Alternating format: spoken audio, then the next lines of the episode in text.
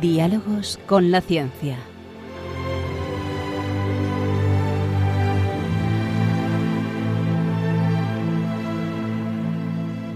Dirigido por Javier Ángel Ramírez.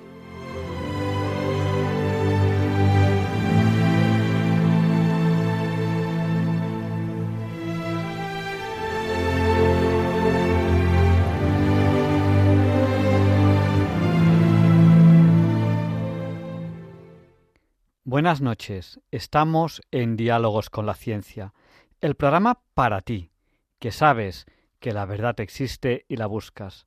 En Radio María, gracias a Dios, todos los viernes en sus dos primeras horas.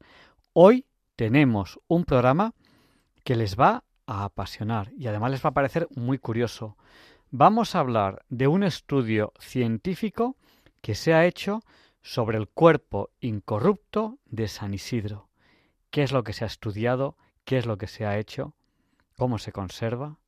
Lo sabremos enseguida en Diálogos con la Ciencia.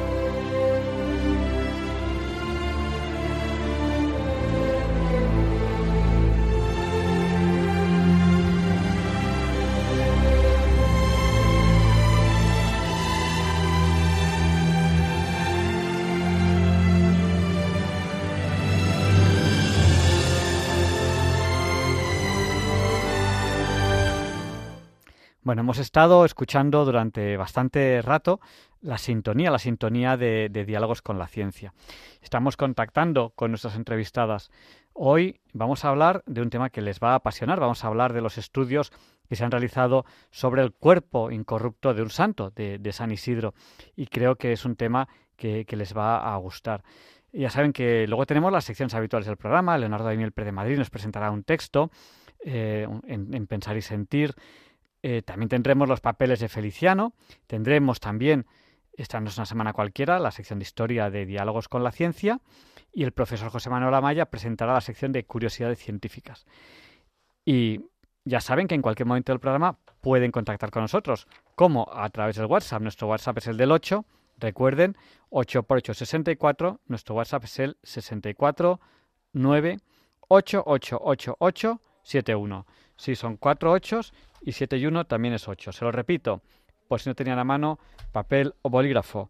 64 9 888871. Saludamos a María de Madrid. Desde Santander nos saluda Raúl. Sándor nos saluda desde Yafrán. Aníbal de Salamanca. Antonio desde Galapagar. Charo desde Las Arenas. Eh, y esta persona nos, nos ha dicho quién es. Desde Guatemala, Quiche. De momento es la llamada que tenemos más lejana. Santa Cruz de Quiche, en Guatemala. César Augusto, un abrazo muy fuerte. César Augusto. José, de Alboraya. Eh, bienvenido, de Madrid.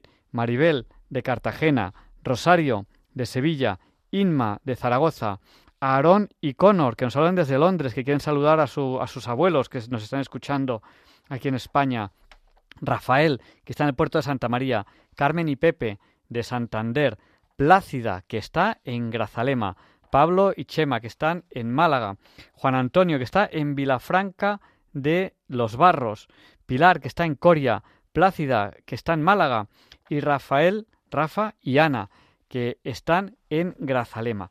Y ya saben lo que les voy a decir, quédense con nosotros porque van a encontrar un programa más variado en el dial.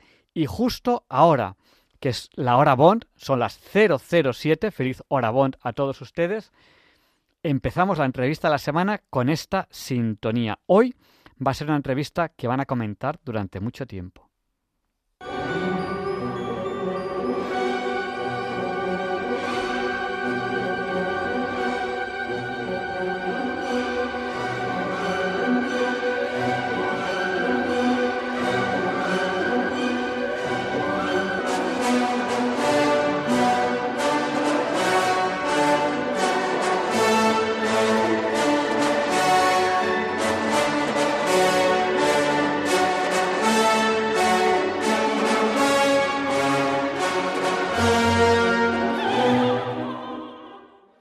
Esta es la sintonía con la que presentamos la entrevista de la semana.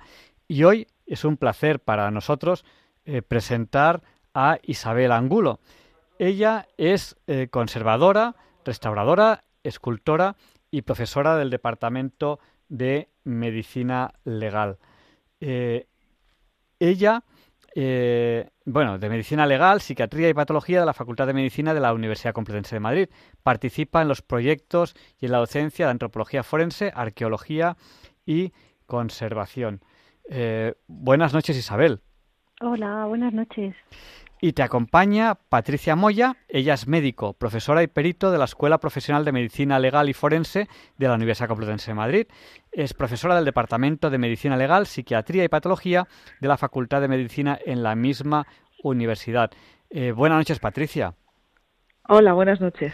Pues las dos habéis intervenido en el estudio que se ha hecho de una reliquia, que en concreto esta reliquia es el cuerpo, el cuerpo completo, incorrupto de San Isidro. Eh, esta, esta, investigación que vosotros habéis realizado, este estudio, se ha realizado con motivo del 400 aniversario de su canonización. Bueno, luego nos contaréis cómo está un cuerpo después de, más de 400 años ya, ya fallecido. Pero quizás podemos empezar un poco por el principio. Estáis vosotros en la universidad un día y cómo contactan con vosotras para llevar a cabo este estudio? Quien quiera. Bueno, pues hola, buenas noches. Vamos a ver. Eh, eh, nosotras ya habíamos intervenido en algunos estudios que se han hecho en el contexto de las causas de los santos. Entonces, eh, fue el, precisamente el delegado para las causas de la santo, para las causas de los santos de la archidiócesis de Madrid el que se puso en contacto con nosotros y nos nos eh, avanzó que venía algo muy interesante y único, ¿no? Y bueno, pues nos contó un poco de qué, es lo que estaba previsto hacerse por el 400 aniversario de la canonización, que estaba previsto pues que fuese declarado año santo y que se iba a exponer el cuerpo después de, bueno, el cuerpo de San Isidro, el cuerpo corrupto de San Isidro, después de muchos años, yo creo que la última vez fue en los años 80, después de muchos años sin haberse expuesto para la veneración y que querían aprovechar para eh, hacer una bueno una revisión o una ellos le llaman un, reconocimiento del cuerpo eh, mm, bueno, pues con tecnología actual, sin, sin ser invasivos, pero con, con la tecnología actual. Y así es como, como supimos este, bueno, como nos, nos encargaron realmente este proyecto y cómo empezamos a, a, prepararnos nosotras mismas para, para hacer la investigación. Entonces, y llegáis ahí y, y bueno, eh, luego tenemos que hablar un poco de la planificación y, claro, cómo se planifica un estudio de estos. Llegáis ahí y qué, qué es lo que os encontráis. Bueno, claro, la primera vez era un poco eh, eh, una expectación para todos. No sabíamos lo que íbamos a encontrar. Sí que había datos de, de eh, exposiciones previas y había dibujos, algunas fotografías, pero no se veía muy claramente lo que había y tampoco sabíamos hasta dónde íbamos a poder investigar y bueno, la primera vez realmente que fuimos allí, aparte de, de llevar a cabo pues toda la, la los preámbulos, ¿no? Los eh, pues el juramento de secreto, porque todo esto, claro, se llevó totalmente secreto, el juramento de secreto y de no tocar, no llevarnos nada, etcétera. Eh, la primera vez que fuimos a, además había muchas, estábamos muchas personas, realmente era solo para, por decirlo de alguna manera, echar un vistazo y luego proponer qué pruebas se podían hacer sin ser eh, invasivos, ¿no? Eso es un poco la, la primera vez que fuimos a, a ver también el entorno y, y, bueno, dónde estaba San Isidro, eh, en, dentro de qué, de qué eh, féretro estaba y aproximadamente cómo estaba conservado, si era parecido a lo que había de, de otras eh, mm, reconocimientos previos o, o, si había novedad, si estaba deteriorado, más deteriorado o lo que sea, ¿no? Entonces realmente la primera vez fue un poco solo para ver lo que había y, y, y luego pues hacer una propuesta de, de exploración. Y eh, bueno, eh, ¿cómo hacéis la planificación? ¿Tiene algo diferente a los estudios habituales que vosotros eh, realizáis? ¿Es un proyecto eh, claro, yo entiendo que no será habitual esto de, de, estudiar un cuerpo incorrupto de hace tan, tantos siglos. No, no, no es lo habitual. Eh, generalmente nosotros eh, trabajamos con restos eh, que están esqueletizados y si no están esqueletizados se esqueletizan para hacer la, la exploración, o sea, se quitan todos los todos los tejidos que puedan quedar para poder ver bien los huesos, que es de donde sacamos eh, la información ¿no? en los estudios.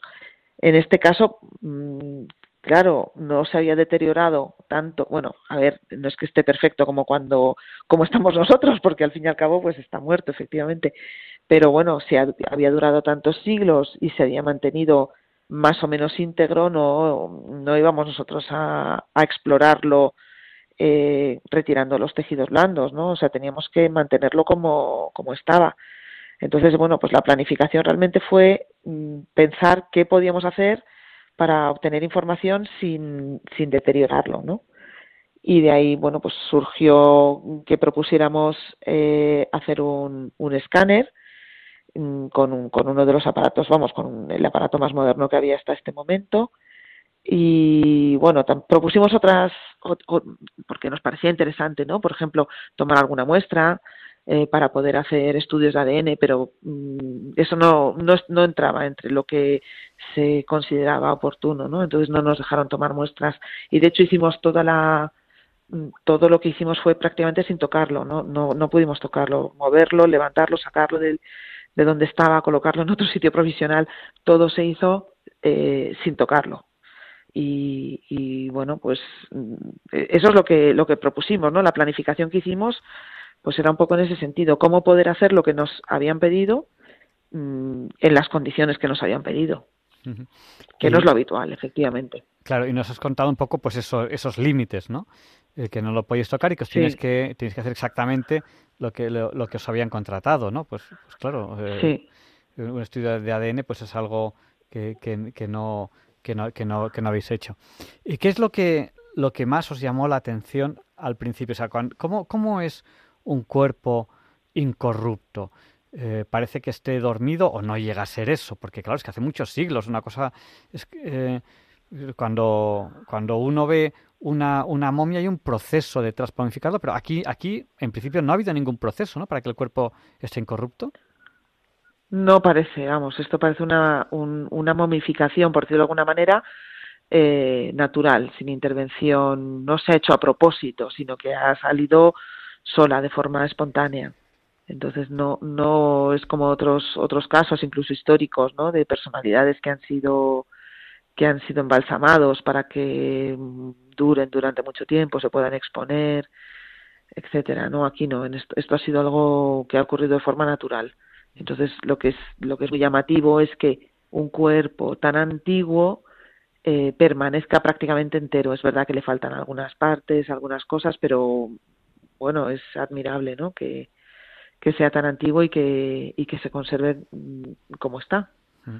Estamos en Diálogos con la Ciencia en Radio María. Estamos entrevistando a Isabel Angulo, ella es conservadora, restauradora y escultora, profesora del Departamento de Medicina Legal, Psiquiatría y Patología de la Facultad eh, de Medicina de la Universidad Complutense de Madrid. Participa en los proyectos de la docencia de Antropología Forense, Arqueología y Conservación. También está con nosotros Patricia Moya, ella es médico, profesora, está participando en la entrevista, es perito de la Escuela Profesional de Medicina Legal y Forense de la Universidad Complutense de Madrid, profesora del Departamento de Medicina Legal, Psiquiatría y Patología de la Facultad de Medicina de la misma universidad. Bueno, ¿y qué habéis hallado que no se supiese? Por ejemplo, eh, ya sabéis la edad a la que falleció San Isidro, si tuvo alguna enfermedad, si tuvo alguna lesión, si tuvo alguna deformación por su trabajo en el campo, yo qué sé, pues que se te deforme un, poco las manos por el tipo de trabajo, algo, no lo sé, eh, a lo mejor un poco de artritis, no lo sé. ¿Qué habéis encontrado a ese respecto? Bueno, nos llamó la atención en, en las actividades preliminares, antes de ponernos a estudiar a fondo las imágenes que obtuvimos del escáner, ya nos llamó la atención mm, de que no era una persona muy anciana, sino que, bueno, pues mm, de entrada pensamos que no debió alcanzar los 50 años o, se debió quedar a las puertas.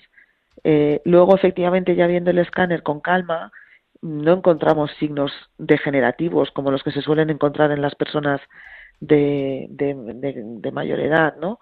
Eh, al contrario, nos parecía que estaba eh, bastante joven, ¿no? No tenía signos, pues como se ven en otros, en personas mayores, ¿no? Como artrosis o, o signos degenerativos en la columna vertebral, etcétera.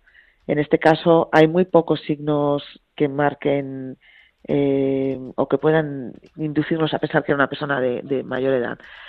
A partir del escáner se mide en distintos sitios del, del cuerpo en distintas zonas se, se mide para, mm, para ver qué edad podía tener, ¿no? Hay distintas eh, métodos científicos que se han que se han establecido a lo largo del tiempo y bueno, a nosotros en ninguno de ellos nos salía que fuese una persona de más de 50 años. Eso añadido a que no tenía prácticamente signos degenerativos, que tenía muy poquitos y, y, y pocos y además leves, pues nos hizo pensar que no era una persona muy mayor que, ya digo que no, no pasaría de los de los cuarenta y tantos años. Bueno, es, es un tema eh, curiosísimo. Y, bueno, eh, conocéis la historia de San Isidro. Eh, mm, supongo que la habréis estudiado un poco para decir, bueno, ¿a, quién tenemos aquí delante? ¿Encaja el cuerpo que vosotros visteis con los datos históricos que, que, vosotras conocéis? ¿Hay algo que no encaje? ¿Está, está, hay, algo que os haya llamado la atención? Pues la verdad es que es verdad que nos tuvimos que documentar, porque la historia de San Isidro mm, conocíamos un poco lo que prácticamente todo el mundo, ¿no? Algunas cosas de sus milagros y que era un, un santo relacionado con las actividades agrarias, aunque bueno, quizá ahora que está tan de moda podríamos hablar como si fuese en el teletrabajo, ¿no? Porque mientras él estaba ratando, eh, los ángeles araban por él, ¿no? Pero bueno, eh, sí que se conocían ciertos detalles. Nosotros nos tuvimos que documentar y, para ver, sobre todo nos interesaron mucho qué enfermedades podía haber eh, padecido, eh, cuáles eh, son los, los problemas que tuvo cuando se cuando bueno antes de morir que y bueno pues no había mucho la verdad es que no encontramos muchas muchas mm, bueno también es verdad que de San Isidro sobre todo de la, de la primera etapa desde que murió tampoco había tanto no era todo tradición oral y la tradición escrita apareció mm, pues más de un siglo después sobre él, ¿no? Lo, que se lo que se comenta sobre él. Y, y, sí que se decía que cuando estaba cercana a su muerte, pues le dio tiempo a avisar a su mujer, etcétera, ¿no? O sea que no era algo como muy sobrevenido, como podemos pensar, por ejemplo, como cuando alguien tiene un infarto o algo así, ¿no? Que es una muerte más repentina. En este caso, pues parece que era algo que, que iba viniendo poco a poco y que le dio tiempo a incluso pues hablar con su familia, dejar eh, ciertas instrucciones. Mm, bueno, es la tradición oral. Es verdad que no tenemos otra manera de saberlo, pero bueno, coincide esa, las pocas lesiones que hemos encontrado sí que coinciden con eh, o son compatibles, ¿no? Con, con el que hubiese enfermado al final de su vida, pero de forma mm, mm, progresiva, ¿no? Sin ser algo abrupto. Entonces, bueno, sí que coincide. En cuanto a lesiones, por ejemplo, ocupacionales relacionadas con su trabajo, eh, bueno, ya antes he dicho que no, que no había lesiones degenerativas. Sí que hay algunas pequeñas lesiones que se encuentran en la zona de los hombros. Encontramos incluso un poco más en el izquierdo que en el derecho. Y, de hecho hubo un momento que estuvimos considerando si pudiera ser eh, zurdo, pero no hemos podido confirmarlo. Y es verdad que, que los, los eh, el uso del arado, eh, que necesita de las dos manos, pues también puede ser que mm, en el lado izquierdo una persona diestra pudiera tener mm, cierto tipo de, marcas, ¿no? Marcadores de actividad. Entonces, bueno, no podemos decir que fuese, que fuese zurdo, sino que posiblemente manejaba los, las extremidades superiores de una forma relativamente intensa. Y, y, poco más, quiero decir, sí que coincide luego, a partir de la muerte, sí que hay recogidas eh, em, eh, pues ciertas indicaciones que dicen que si estaba enterrado cerca de la iglesia de San Andrés, que por donde él estaba enterrado pasaba un arroyo, etcétera. Todo eso, bueno, luego hemos visto que efectivamente hemos encontrado un nivel en algunos huesos, un, indicador de nivel en algunos huesos, incluso en el cráneo, eh, que son compatibles con que pasara por allí un arroyo y que de, cierta manera que estuviese semisumergido ¿no? en, en ciertas etapas y luego pues, pues también le faltan algunas vértebras del cuello, no sabemos por qué le faltan, le falta eh, parte de la piel de la espalda, con lo cual eh, es posible que se hubiese deteriorado por esa exposición al agua, mmm, quizá cuando estaba enterrado directamente en la tierra, ¿no? Eh, y bueno, pues eso sí que es verdad que coincide un poco con la, vamos, coincide con lo que con lo que se cuenta en la tradición oral y está recogido después en, en, en distintas eh, fuentes bibliográficas. Estamos en Diálogos con la Ciencia eh, hablando sobre el estudio forense que se ha realizado al cuerpo incorrupto de, San Isidro. Bueno, y, eh, cuando llegáis a la reliquia, ¿qué, digamos, ajuar tiene? Eh, ¿Algún tipo de, de, joya, algún tipo de vestimenta, algún tipo de sábana, algún tipo de lecho? ¿Qué es lo que tiene especial ese cuerpo, si es que tiene algo? Yo creo que esto lo contesta mejor Isabel, sí.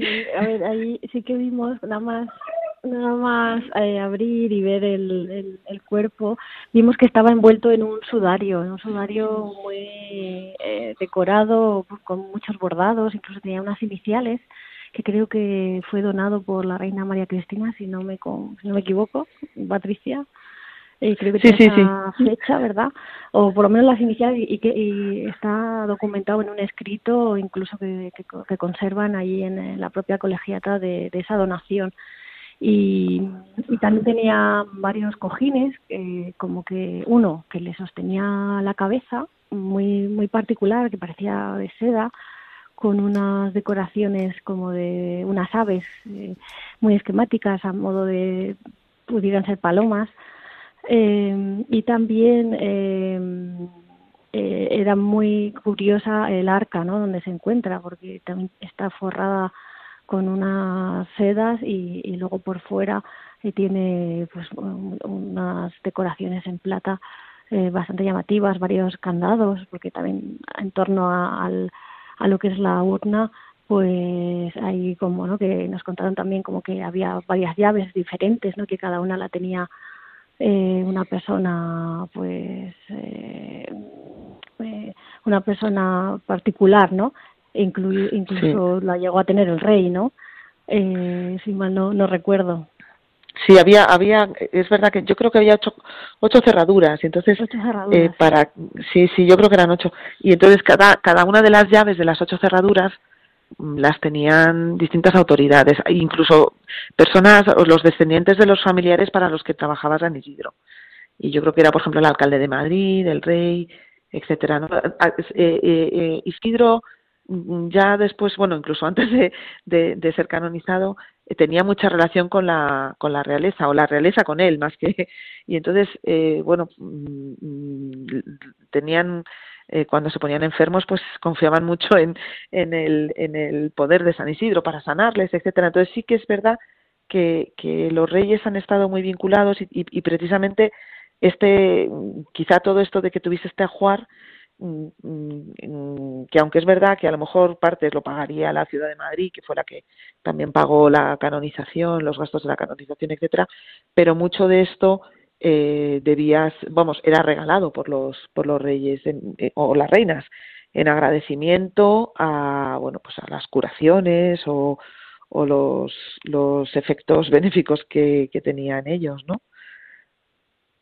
Eh, Fidel, eh, por internet, desde Gijón, eh, nos pregunta eh, si nos podéis comentar algo sobre la diferencia entre la incorrupción milagrosa y un fenómeno de, eh, de manipulación de momias egipcias.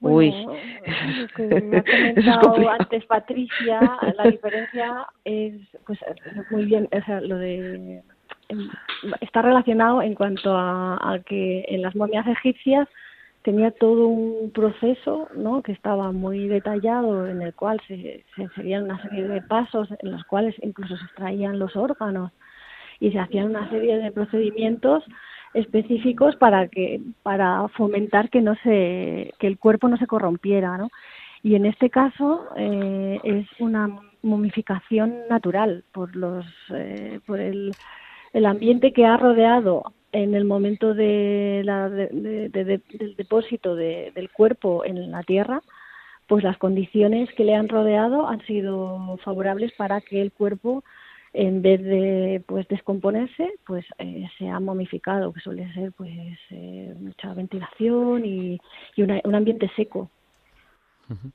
bueno y eh, ¿Habéis realizado algún trabajo de restauración? Nos habéis contado que eh, se ha encontrado cierto ajuar, algunos son telas. Eh, ¿Habéis realizado algún trabajo de restauración? Ya nos habéis dicho que el cuerpo, en principio, os han dicho que no podéis tocarlo, ni coger una pequeña muestra, ni nada. Entiendo yo que ahí no se ha podido hacer nada, pero quizás en el ajuar habéis hecho algo. Eh, sí, se aprovechó eh, que, se cambió de, urna para porque se vio que en el, en el sudario tenía diferentes orificios, posiblemente producidos por igual por ca la caída de cera en las diferentes aperturas que tuvo a lo largo del tiempo. También se encontraron muchos pétalos de flores y, entonces se aprovechó a, para poder eh, reparar el, el, lo que es el lienzo y, también para limpiar eh, la plata de, del exterior del arca.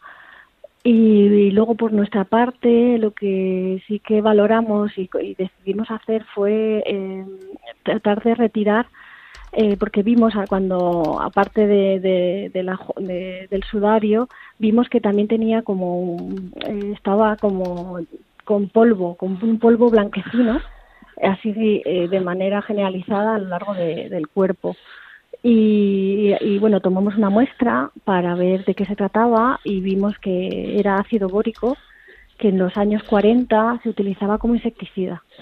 Eh, entonces decidimos que, ya que en algunas partes de la piel veíamos que en contacto directo con este polvo se había producido una especie como de erosión, pues decidimos que, dado que se encontraba bastante estable eh, el, el, cuerpo y que por lo tanto no que, que, podía prescindir de ese polvo ya que parecía que le estaba haciendo más mal que bien entonces sí que hicimos una pequeña aspiración controlada de ese ácido bórico para tratar de que no deteriorara pues eh, más los tejidos y habéis aprovechado este estudio este trabajo para hacer una reconstrucción facial eh, contarnos un poco sobre esta técnica, cómo es, cómo se hace y, y, luego si queréis hablamos un poco de los resultados. ¿Con qué cara os habéis encontrado? Pues sí, eh, la verdad que, que, también se planificó dentro de, estos estudios que ha, comentado Patricia al principio, eh, pues tanto de hacer el TAC como hacer el estudio pues de las imágenes y de poder determinar todo lo que eh, toda la información que, hemos obtenido a partir del TAC, también se propuso hacer una reconstrucción facial, eh, pues para aprovechar también eh, las imágenes que nos proporcionaba el TAC del cráneo y poder hacer un estudio más eh, pormenorizado de, de, su rostro y también poder estudiar también el cráneo que aporta mucha información en estos casos. Y bueno, pues como también pues estamos acostumbrados a ver una imagen eh, pues un poco, no sé si decir idealizada o, o más bien pues estandarizada o eh, amable, mm, no sé cómo, cómo decirlo, eh, de, las figuras de, de los santos, eh, pero realmente sabemos que no es su cara, ¿no? Eh, entonces, pues pensamos que podía ser una buena, eh, pues también como para complementar el estudio, ¿no? El tratar de acercarnos lo máximo posible a, pues a, a, su verdadero rostro a partir de el método científico que está muy pues aceptado sobre todo el de el que más se utiliza es el de Wilkinson y Ring eh, y bueno aunque hoy por hoy también se emplea mucho pues lo que es la tecnología digital. Hay varios programas que están cada vez avanzando más pero bueno todavía están ahí un poco las dos eh, vertientes eh, pues un poco en la línea de, de poder recuperar un poco los, lo que es el, el rostro de, de, las personas a través del cráneo. Y eh, ahora te voy a preguntar dónde, dónde podemos ver ese rostro si queremos verlo, pero antes eh, vamos a abrir ya el micrófono a los oyentes, el número de teléfono al que tienen que llamar si quieren participar ahora en directo en el programa, cojan papel, cojan bolígrafo, es el 91 005 94 19. Se lo repito, por si no tenían a mano papel o bolígrafo. Y no tenemos mucho tiempo para llamadas, así que les voy a pedir que si quieren participar, que eh, lo hagan eh, llamándonos ya, no esperen un rato, que luego, luego no tenemos tiempo para, para, para darles paso así largo. Les decimos, pregunten rápido, pregunten rápido. Así que si nos llaman ahora tendrán un poquito más de tiempo para preguntar. Al 91 005 94 19. Y mientras recibimos estas primeras llamadas, eh, bueno, ¿dónde podemos ver eh, esa imagen que habéis recompuesto de San Isidro con el estudio forense que habéis hecho? Pues eh, hoy por hoy está en, la colegiata, en una de las capillas, en la, en la colegiata de San Isidro y, y se puede ver, vamos, eh, está allí expuesto y, y, se puede ver, vamos, por cualquier persona que se acerque a la colegiata lo puede ver de cerca. Y, y bueno, eh, habéis hecho un estudio forense. Aquí hay algunos oyentes que me preguntan un poco sobre, sobre bueno, sobre ese estado de, de incorrupción. Y hay entonces un oyente que me dice, que me dice, si es una momificación natural, es que no hay milagro. No sé, vosotros en principio no es eso lo que tenéis que, entiendo yo, no lo sé, no es eso lo que tenéis que, que decir, si hay milagro o no hay milagro. Entiendo que lo que tenéis que hacer es un estudio científico y decir, señores, esto es lo que hay. No lo sé. No, no sé si habéis llegado a alguna sí. conclusión a ese respecto pues a ver, nosotras no somos las que tenemos que determinar si es milagro o no. O sea, hay, hay una normativa y, un, y unos criterios eh, que, que, no somos nosotras las que lo, los tenemos que aplicar. Eh, a nos, bueno, yo creo que en general a las que hemos intervenido en este estudio lo que nos ha parecido muy llamativo es que a pesar del tiempo que ha pasado y de los, las idas y venidas de, del cuerpo de San Isidro, tanto desde las distintas iglesias donde ha estado, al Palacio Real y la vuelta y luego incluso viajes que ha hecho, salidas eh, que ha hecho eh, dentro de, Madrid, ¿no? Incluso pues lo llevaban en épocas a la casa de campo, eh, a la feria del campo para que lloviese o para que dejara de llover. Quiere decir que ha tenido mucho mucho trajín. A mí lo que me sorprende es que siga eh, entero, por decirlo de alguna manera. Es que es verdad que le han hecho algunas cosas, ¿no? Que le han le quitaron un brazo, luego se lo devolvieron a traer, le quitaron un dedo, le quitaron el pelo, pero eh, que haya permanecido durante tantísimo tiempo y que hoy en día esté prácticamente igual, que aparece, por ejemplo, en los dibujos del siglo XIX, a mí me parece muy sorprendente. Y no sé si es un milagro, pero me parece por lo menos admirable. También me sorprende lo que comentaba Patricia antes de, que le falta la piel en la parte de, la espalda, pero en el resto no. Y también al estar, yo desde el punto de vista de la conservación, al estar en contacto con agua, mm, al final es un tejido orgánico, mm, se podía haber, podía haber perdido toda la piel, ¿no? Porque al final, pues por capilaridad y demás, podría haber afectado y sin embargo solo le afectó a la parte posterior. Entonces, pues bueno, no sé, eh, el proceso de, fue como fuera de, momificación, pero lo que dice Patricia es, es, admirable ver que a pesar de los pesares y de todo lo que ha vivido ya de ¿no? post-mortem, eh, pues que sigue sigue con nosotros y sigue con una con muy buena con muy buen estado de conservación, la verdad. Eh, vamos a dar paso a un oyente que nos ha llamado al 91 005 94 19. Si no me equivoco, se llama David. ¿Es así? Buenas noches. Sí. Díganos, el micrófono es suyo. Me parece haber leído algo de este estudio. Dicen que tiene rasgos africanos el San Isidro, la verdad. Eh, bueno, pues, ¿qué decimos? ¿Tiene rasgos africanos? ¿Qué es lo que, qué es lo que habéis...?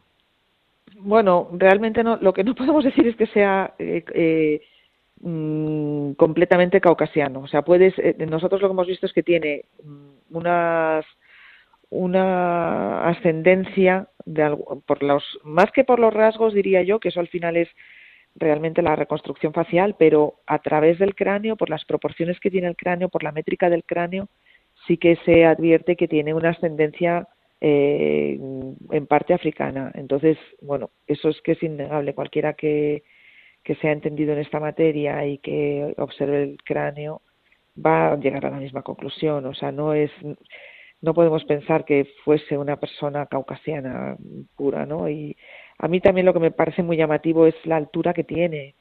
Si nosotros vemos eh, tanto las tablas que hay para asignar la altura de las personas de esa época, vemos que termina, eh, termina mucho antes de llegar a la altura que tiene él. Lo mismo pasa con la edad.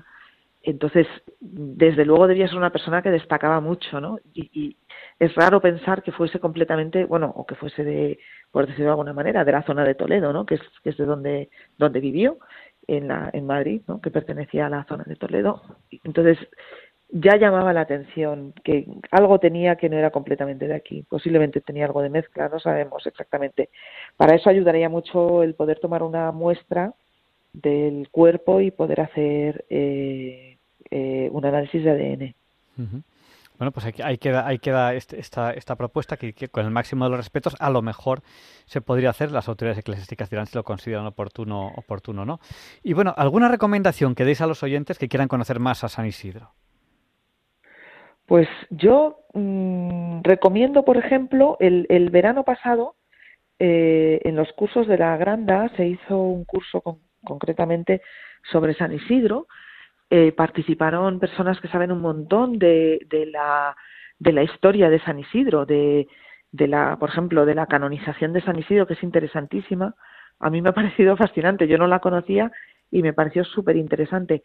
Eh, también, pues, del trajín que ha tenido el cuerpo desde que falleció hasta, hasta la actualidad, por dónde ha ido, que las vicisitudes a las que ha estado expuesto, etcétera, me parece interesantísimo. Entonces, yo creo que ese, en ese curso, que además está disponible, se puede oír en, eh, se pueden oír las, las conferencias, a mí me parece interesantísimo para las personas que estén que quieran saber más de, San Isidro. Yo creo que es una muy buena fuente. Nos, lo vamos a apuntar. ¿Qué tenemos que buscar en internet para llegar a esas conferencias? ¿Qué, qué pues ponemos? yo creo, sí, yo creo que poniendo eh, eh, cursos de la Granda en los cursos del, del verano de 2022, me parece que fue hacia el 22 de agosto, 23 de agosto, por ahí más o menos, eh, está el curso sobre San Isidro. Y me parece que ahí, no sé si eran cinco o seis conferencias, aproximadamente 40 minutos, 50 cada una, y la verdad es, yo aprendí muchísimo. Yo fui allí y, y había cosas que, yo creo que hay cosas, se explican cosas que que no se encuentran fácilmente en libros, porque bueno, pues al final las personas que intervinieron hicieron una labor de investigación, de recopilación y luego lo exponen estupendamente, ¿no? Y, súper interesante. A mí me parece muy interesante ese, esa información. Bueno, tenemos ya que terminar la entrevista porque se nos, se nos va el tiempo. Eh, pues tenéis, si queréis, unos minutitos cada una de vosotras para hacer un resumen de lo que hemos hablado, por si alguien ha llegado tarde, breve, y, y, por comentarnos lo que consideréis oportuno. Si alguien quiere volver a escuchar la entrevista, enseguida estará colocada en el podcast de, Diálogos con la Ciencia en Radio María. ¿Qué podemos decir a los oyentes así un poco como conclusión o como resumen? Si queréis primero una y luego la otra. Primero, por ejemplo, Isabel, si quieres. Bueno, pues la verdad que ha sido bueno, un privilegio el, que hayan contado con nosotras para, para hacer este estudio porque ha resultado muy muy interesante, nos ha dado muchísima información, nos, somos las primeras sorprendidas eh, conforme íbamos eh, sacando información y, y, toda la información sobre todo que nos aportaba el cuerpo.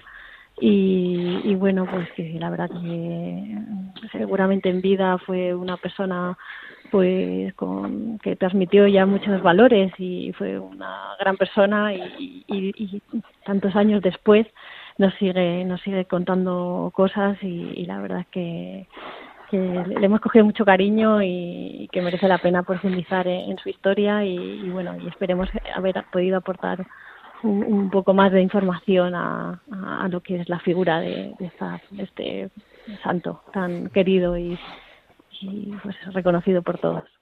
Pues muchas gracias Isabel Angulo, conservadora, restauradora, escultora y profesora.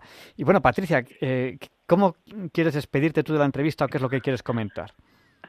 Pues que un poco lo mismo que Isabel. Para mí ha sido, efectivamente, yo, yo soy de Madrid, yo conocí a San Isidro, pero no lo conocía en la profundidad que lo he conocido. Ya no digo por el, por el hecho de haber explorado eh, el cuerpo, etcétera, sino la figura, el interés y el, es verdad que el cariño que le han tenido en Madrid desde mucho antes de canonizarlo, de hecho, eh, me ha parecido sorprendente y, bueno, yo creo que que es un, una bueno debió ser efectivamente una persona muy muy especial que llamó tanto la atención que incluso le, consideraban santo antes de, canonizarlo no y eso yo creo que en el fondo lo que nos dice es que independientemente de dónde seas, mm, si haces el bien, ¿no?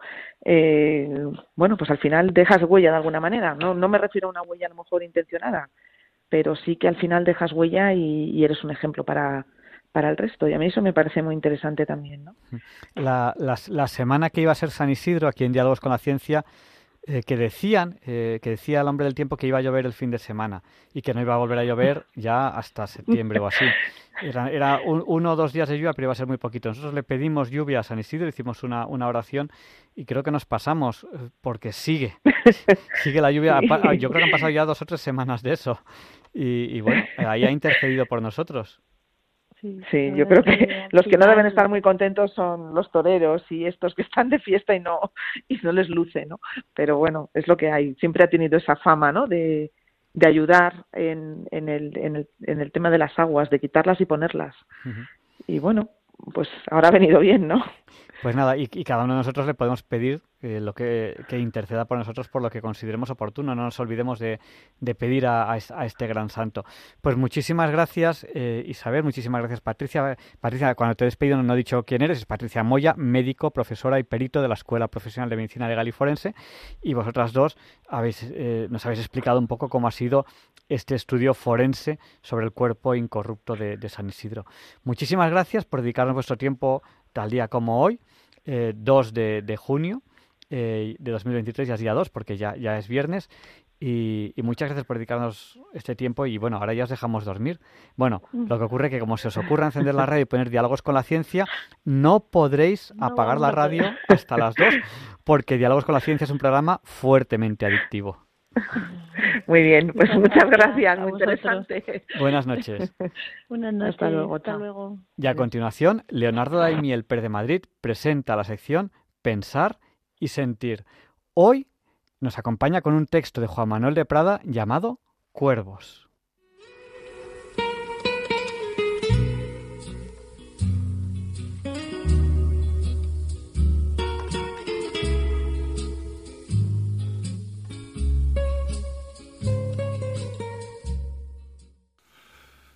Buenas noches, queridos oyentes de Radio María. Soy Leonardo Daimiel y estoy encantado de encontrarme aquí una vez más con ustedes. Juan Manuel de Prada, uno de los más insignes escritores españoles, es también un sobresaliente cinéfilo.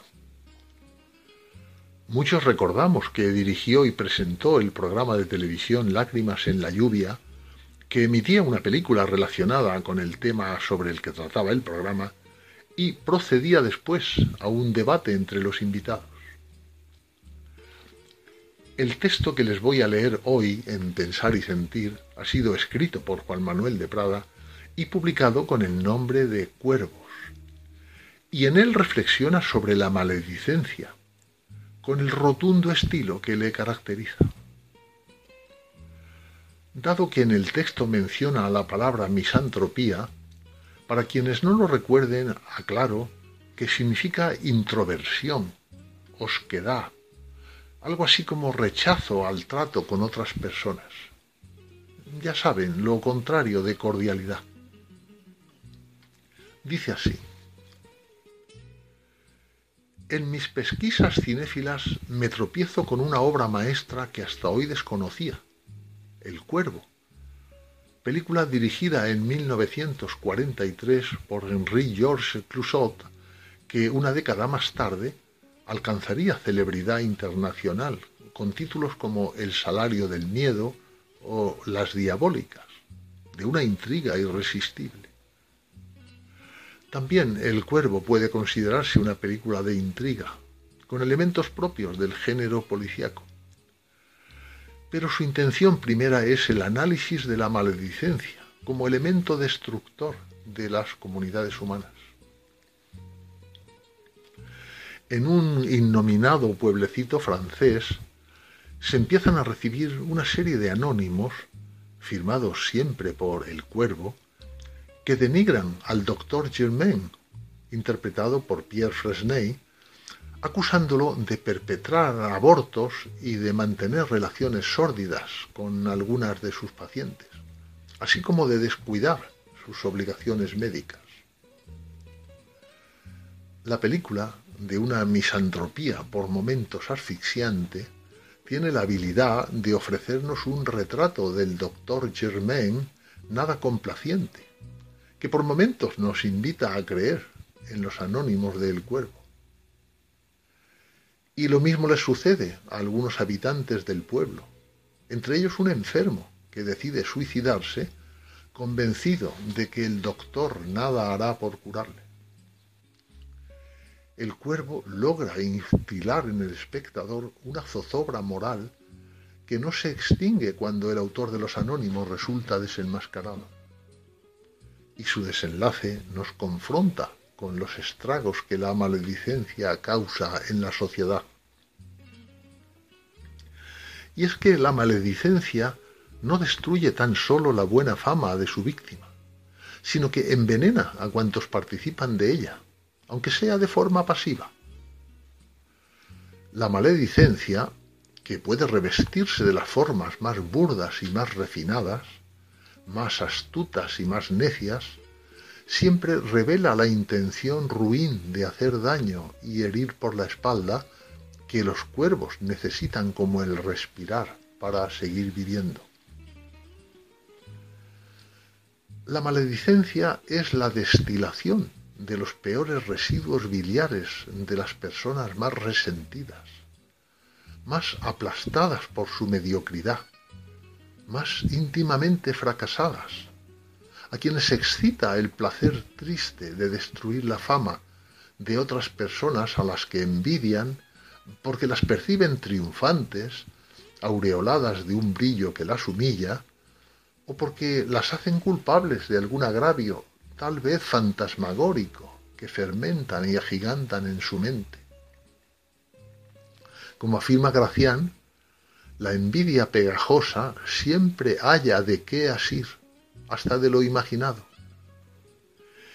Y el cuervo suele ser persona de imaginación turbulenta, que urde calumnias alambicadísimas, pues sabe que cuanto más truculentas y rocambolescas resulten, más éxito tendrán.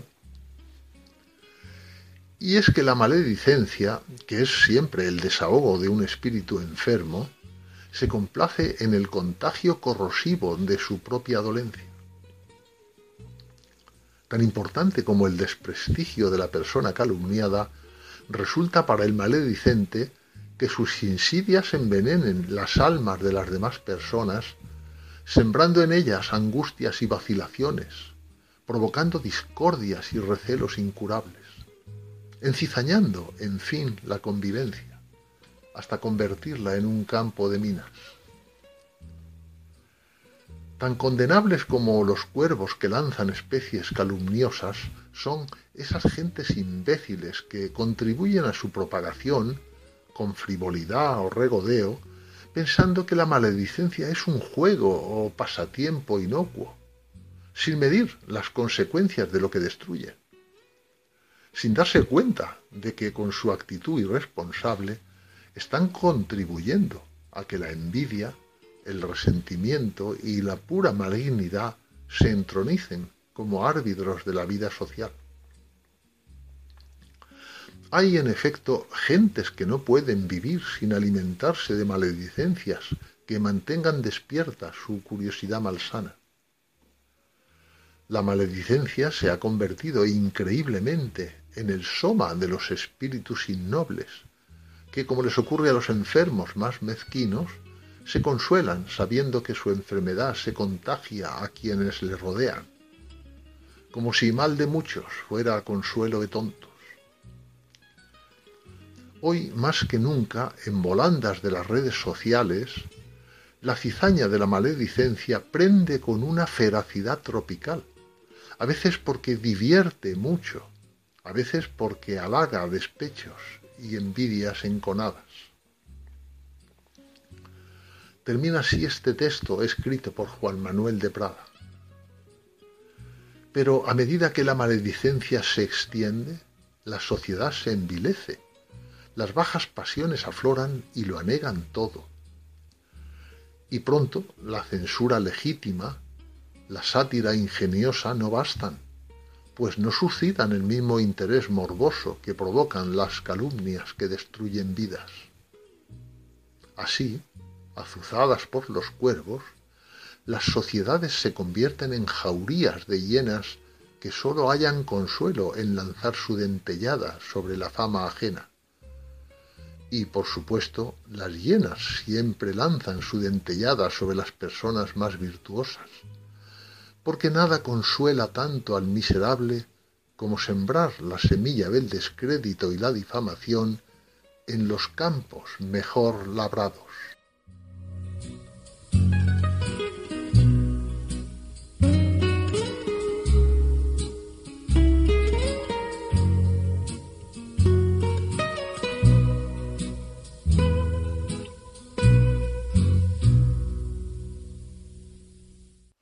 Nos han saludado también eh, a través del WhatsApp, el 64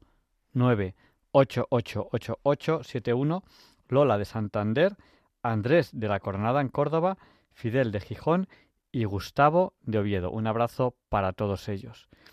Y bueno, tenemos que ver de qué nos habla hoy esta sección que hace muy poquito que entrenamos, que es la sección de católicos científicos. Disfruten de ella.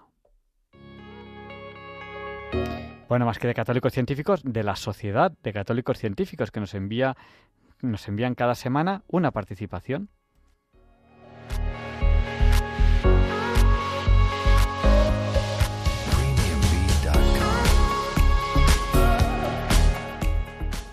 Buenas noches, oyentes de Diálogos con la Ciencia.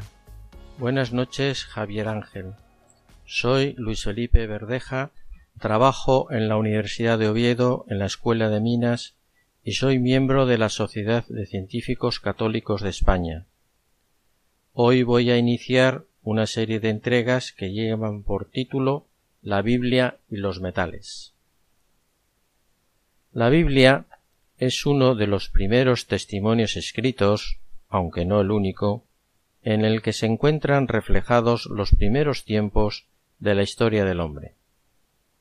En la Biblia no sólo encontramos aquel conocimiento sapiencial que fue revelado por Dios al hombre, sino también una serie de conocimientos científicos que el pueblo judío fue adquiriendo gracias a su propia experiencia o han podido ir incorporando de otras civilizaciones y pueblos a lo largo de la historia. En la lectura de los libros que componen la Biblia se citan materiales y metales básicos que participan en la construcción de elementos ornamentales que se podían utilizar para el culto. También se mencionan las tecnologías necesarias para llevar a cabo la fabricación de los objetos, la fusión, la deformación mecánica mediante la forja en frío o al fuego, es decir, en caliente.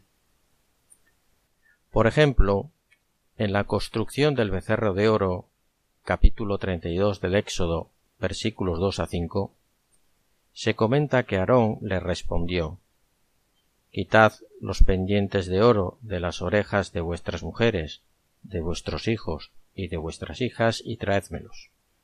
Él los recibió en sus manos, los moldeó con un cincel y fundiéndolos hizo un becerro.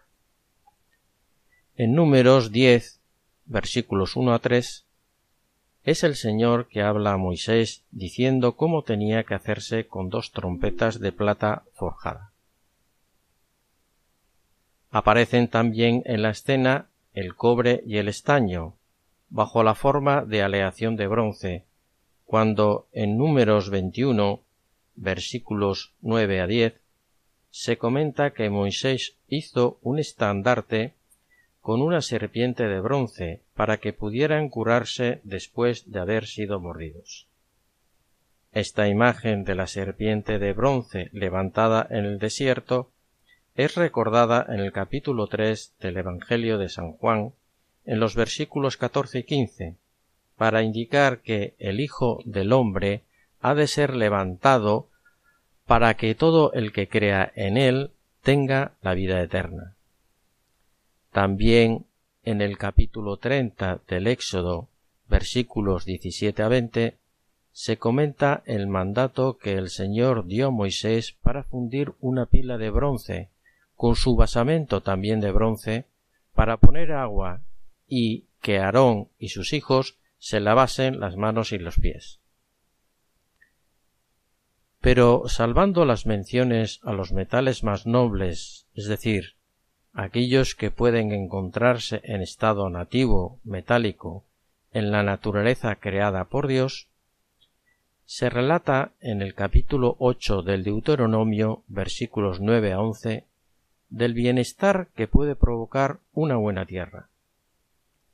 Se habla literalmente de una tierra en la que no comerás pan tasado, ni que ni carecerás de nada, tierra cuyas rocas son de hierro y de cuyas montañas extraerás cobre. Tú comerás y te saciarás y bendecirás al Señor tu Dios por la excelente tierra que te ha dado. Comentar las implicaciones químicas y metalúrgicas de estos versículos del capítulo 8 del Deuteronomio podía llevarnos algunos minutos. No obstante, en la tierra que Dios Creador dispuso que el hombre la pudiera trabajar, conocer y administrar, hay metales, como se indican en los versículos del Deuteronomio, que pueden ayudar, a, ayudar al hombre a tener una excelente propiedad, prosperidad material. Todo ello puede conducir a la conclusión que el hombre necesita de unos elementos básicos para hacer posible que salgan de la pobreza países y naciones pobres, que se propicie el desarrollo de los emergentes y que se facilite la sostenibilidad de las economías más desarrolladas. Finalmente, comentar en esta primera sección de la Biblia y los metales un acontecimiento bien distinto que no guarda vinculación directa con los materiales, las propiedades, ni las tecnologías utilizadas para su fabricación, sino que está relacionada con el comportamiento humano. En la carta de San Pablo a Timoteo, capítulo cuarto, versículos nueve a diecisiete, se manifiesta el mal comportamiento que ha tenido con el apóstol alejando el metalúrgico. además de indicarle a Timoteo que tenga cuidado con él, le comenta que el Señor le hará pagar lo que ha hecho. Con la esperanza de que estos comentarios puedan servir de ayuda para encontrar la verdad, la bondad y la belleza que todo hombre ansía tener en la vida, se finaliza el presente audio.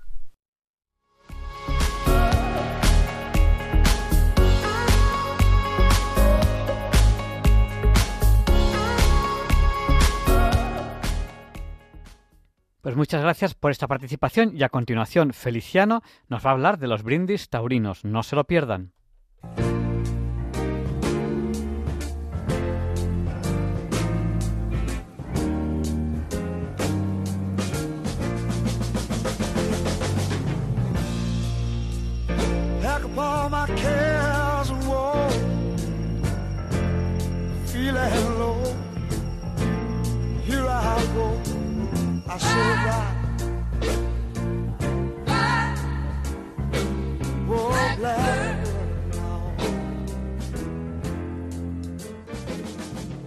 Mira, Javier Ángel, hoy me siento algo torero y por supuesto políticamente incorrecto. Así que he decidido hablar de toros y más concretamente de una parte esencial del rito taurino, el brindis. Eh, está bien, ya sabes que en Diálogos con la Ciencia cabe todo siempre que sea respetuoso, interesante como las cosas que tú, Feliciano, nos cuentas en estos papeles de Feliciano que les encantan a los oyentes. Pues mira, el brindis se dice que proviene nada menos de los saludos de los gladiadores en las arenas romanas, cuando iniciaban sus combates con el conocido saludo Ave César, Murituri te salutan. Pues no me extrañaría nada.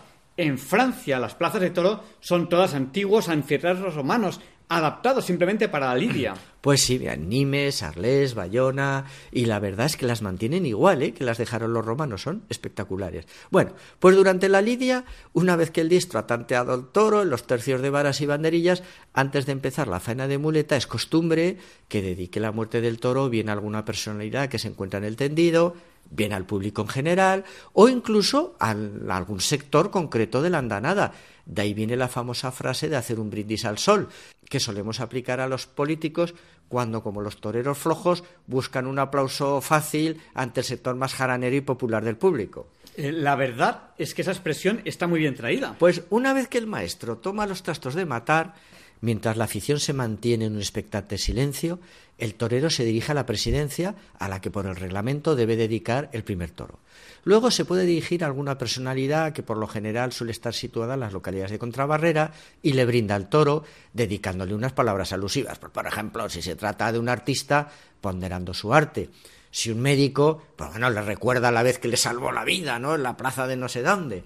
Al rey Juan Carlos en las ventas era muy típico que le recordaran que trajo la democracia y la libertad a España. Evidentemente eran otros tiempos. Y la breve ceremonia acababa con el lanzamiento de la montera por parte del torero de espaldas hacia el homenajeado, para que la guardara durante la lidia. Esta maniobra conllevaba un cierto riesgo para el agasajado, pues si no estaba muy atento se jugaba un ojo, la nariz, pues oye, la montera pesa, ¿eh? Y pesa bastante. Cuando el toro ya dobla, el matador pues volvía por la montera y es normal que dentro de ella se encontrará con algún obsequio que va pues según el rumbo del homenajeado, ¿no? Desde un buen puro, un mechero de oro, alguna joyita, que además son esas religiosas, que si una virgen, que si una cruz de oro, etcétera. Pues y fíjate, yo no conocía esa segunda parte del brindis. Pues esta segunda parte del regalo también tiene mucha amiga, ¿eh? Mira, Picasso en Francia, cuando le brindaban un toro, era muy generoso sobre todo con los torerillos que empezaban, pues conociendo sus penurias les regalaba cosas suyas de un cierto valor, a sabiendas, en este caso sí, que se lo permitía, a sabiendas de que se las venderían y que, bueno, pues solo llegar a España y, con ese dinero les vendría muy bien, pues para cuadrar sus temporadas, ¿no? Pues entonces le avisaron a un torerillo nuevo que iba a probar fortuna ahí por los cosos galos y le dijeron, oye, sobre todo, si va a Picasso una corrida, bríndale un toro y ya verás, ya verás qué buen regalo te hace y tal. Bueno, y entonces así, así lo hizo. Y a la vuelta le preguntaron, ¿no? Los compañeros, oye, cuenta, cuenta, ¿qué tal con Picasso? ¿Fue Picasso y tal? Y el torerillo respondió muy ofendido, ¿Picasso? ¿Picasso? Vaya jeta. Le brinda un toro, te juega la vida y va y te regala un mamarracho. en el brindis la tensión del momento y las ganas de los diestros de enhebrar un ingenioso discurso también ha dado origen a sabrosas anécdotas. Que, ¿eh? que supongo que ahora nos vas a contar. Pues efectivamente, mira, Camilo José Cela, que como hemos dicho aquí, era un gran aficionado, bueno, incluso quiso ser torero de joven, ¿eh? Y llegó a torear cerradas. Una tarde, pues en Pontevedra se fue a los toros, bueno, toreaba al soro y al acabar el paseillo, su banderillero, el llorado Montoliu, pues que era un hombre de una cierta cultura, pues se percató de la presencia del escritor en las localidades de Barrera y se acercó a darle el capote de paseo, que también es otra diferencia que los toreros suelen tener con las personalidades. Pues al finalizar el paseillo, Montoliu le alcanzó el capote a don Camilo, quien se levantó de su localidad para recogerlo y, como es costumbre, colgarlo bien extendido en la barrera. El soro observó la maniobra de un señor mayor, corpulento, que lucía una guayabera muy taurina, además de su hermosa calva y grandes gafas negras. Pero claro, no le veía la cara, ¿no? Pues Cela estaba muy afonoso colocando el capote. Entonces le dijo a Montolí, oye, ¿a ese al que le has dado el capote es Marcial Lalanda? A ver, que me perdonen los taurinos, pero claro, tengo que hacer esta aclaración para nuestros seguidores más jóvenes. Lalanda fue un torero madrileño, inventor del quite de la mariposa. Fue muy popular, ¿eh? hizo películas y, y, además es el protagonista del famoso paso doble que habréis oído todos de Marcial eres el más grande, del maestro Martín Domingo.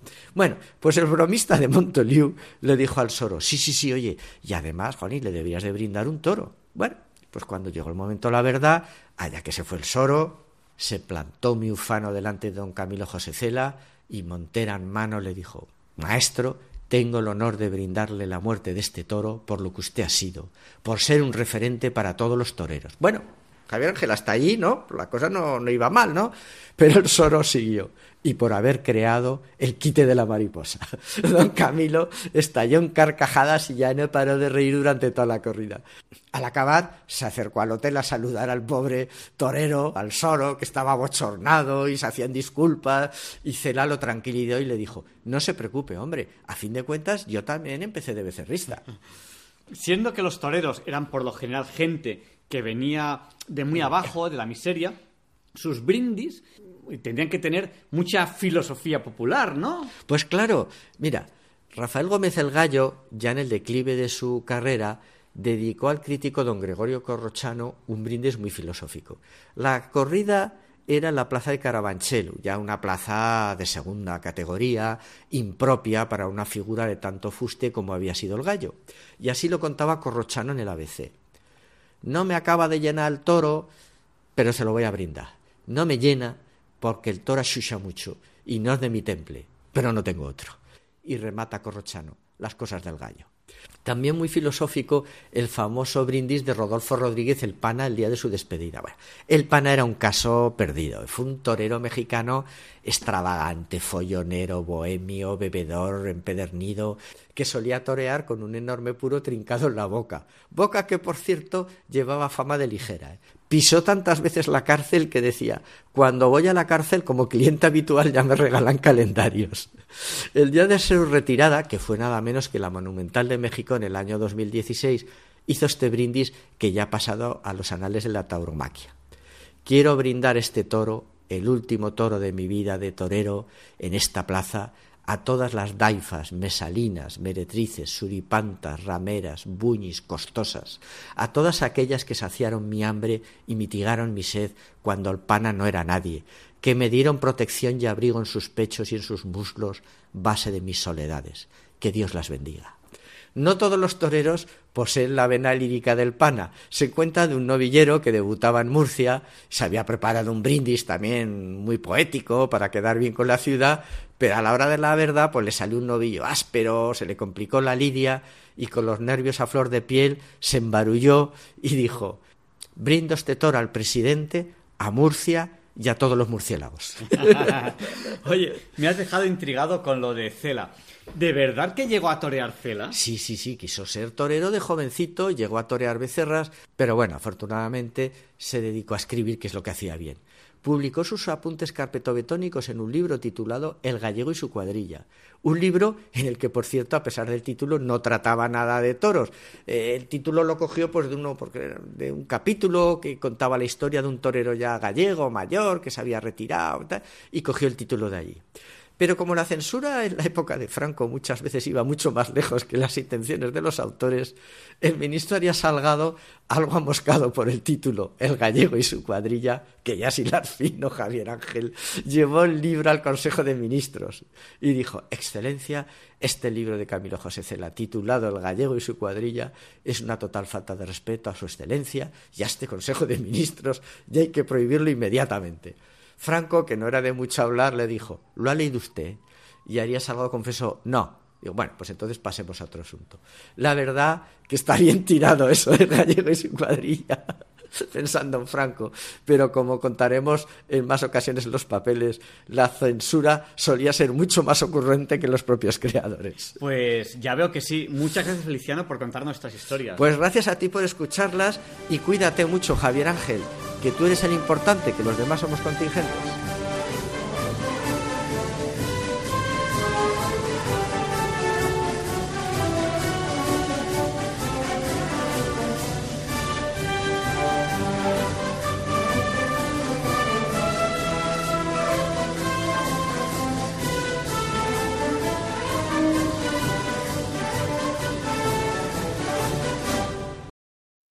Y a continuación, Luis Antequera nos explica por qué hoy, 2 de junio, no es un día cualquiera.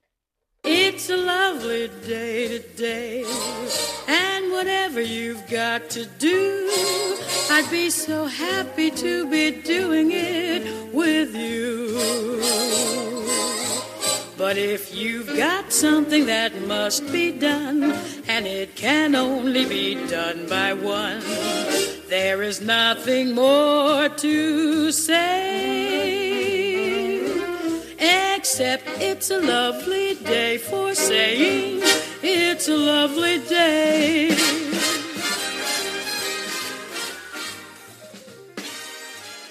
No, Javier Ángel, no directos compañeros de Diálogos con la Ciencia, no, queridísimos oyentes de Radio María. Claro que no es un día cualquiera, ningún día es un día cualquiera y este 2 de junio que nos disponemos a comenzar ahora mismo, tampoco porque en fecha tal, pero del año 455, los vándalos de Genserico inician el segundo de los tres saqueos bárbaros de Roma. Tras negociar con el Papa León I Magno, Genserico entra en la capital del imperio y la saquea durante 14 días, pero no la destruye ni mata a sus habitantes. El primer saqueo de Roma había tenido lugar en 410, ejecutado por el ostrogodo Alarico, y el tercero ocurrirá en 472, obra del suevo Ricimero. Solo cuatro años después, durante el reinado de Rómulo Augustulo, se produce la definitiva caída del imperio de Occidente en 476.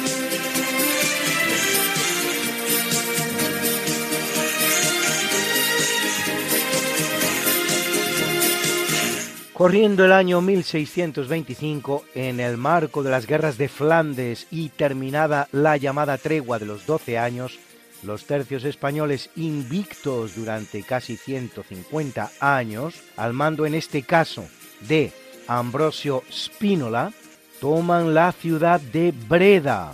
El episodio quedará inmortalizado en una de las pinturas más importantes de la historia, la llamada rendición de Breda de Velázquez, también conocida como Las Lanzas.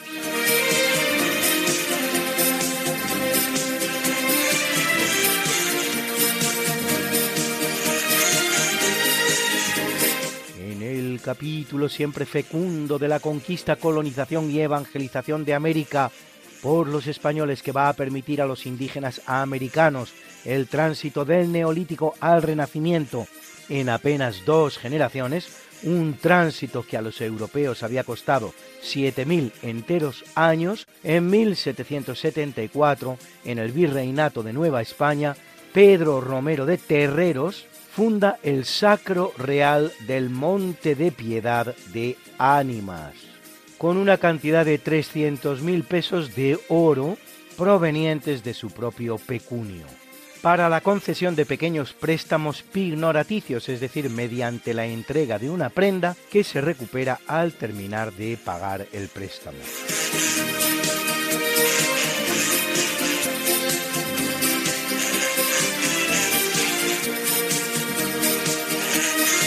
En 1963, fíjense lo que les digo, en 1963, un decreto del príncipe Faisal abole en Arabia Saudita la esclavitud, convirtiéndose así en el último país del mundo en hacerlo.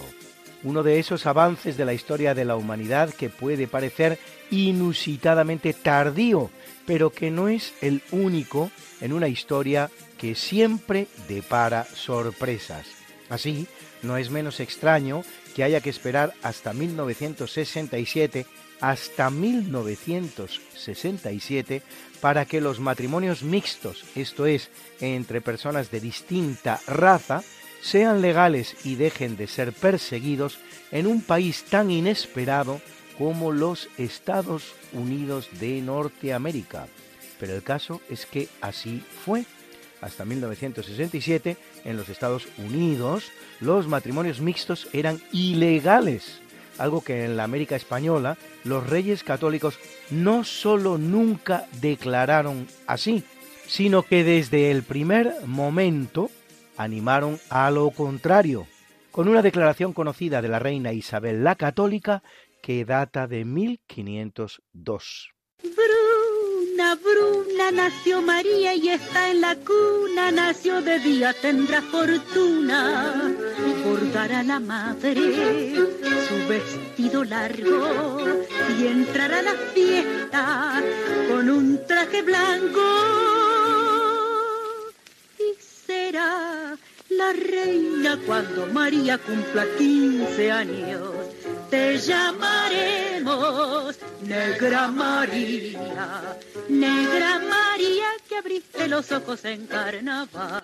En el capítulo del natalicio nace en el año 1535 Alessandro Ottaviano di Medici, más conocido como León XI, vicentésimo trigésimo segundo Papa de la Iglesia Católica, que lo es apenas 27 días a razón del apodo que recibe de los romanos como Papa Lampo, el Papa Relámpago, bisnieto por vía materna de Lorenzo el Magnífico, sobrino segundo del Papa León X y primo del duque Cosme I de Medici, Papa que morirá a consecuencia de un enfriamiento que coge el mismo día de su elección. Conocido defensor de la contrarreforma, es elegido con el apoyo tanto de Felipe II como de Enrique IV de Francia es, junto con León X, Clemente VII y Pío IV, uno de los cuatro papas Medici, que es una de las familias que más papas ha dado a la Iglesia, pero no la que más, honor que recae en la llamada de los Teofilacto, que había dado seis.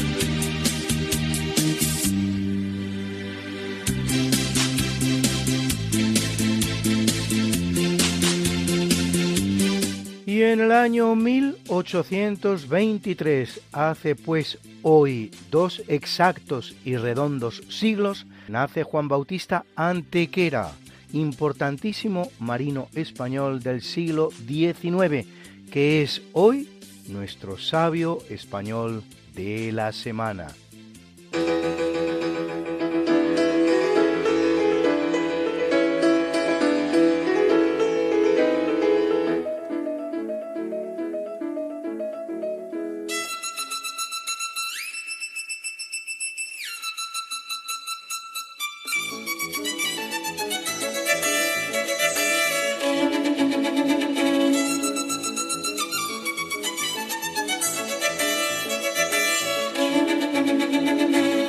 Juan Bautista Antequera y Bobadilla de Eslava nace el 1 de junio de 1823, hace por lo tanto dos siglos por estas fechas, en el municipio de San Cristóbal de la Laguna, en las Islas Canarias, donde se haya destinado su padre Juan Bautista Antequera García, de una familia proveniente de la bonita población manchega de Villanueva de los Infantes. Es su madre Rosario Bobadilla de Eslava. A la edad de los 15 años ingresa en la Escuela de Guardia Marinas de Cádiz, iniciando una meteórica carrera al servicio de España que le llevará a alcanzar el empleo de vicealmirante de la Armada Española, senador vitalicio y ministro de Marina en dos ocasiones. Con apenas 20 años de edad, se halla ya en posesión de las dos medallas más importantes de las armas españolas, la laureada de San Fernando por el bloqueo de los sublevados puertos de Alicante y Cartagena, que se han levantado contra el regente Espartero, y la diadema real de Marina, considerada la laureada de los mares por la acción de los alfaques en el marco de la Primera Guerra Carlista. Con 22 años se le encarga la delicada misión de obtener la libertad de unos españoles que tiene presos en la Argentina el despótico tirano Rosas, misión que cumplimenta a la perfección.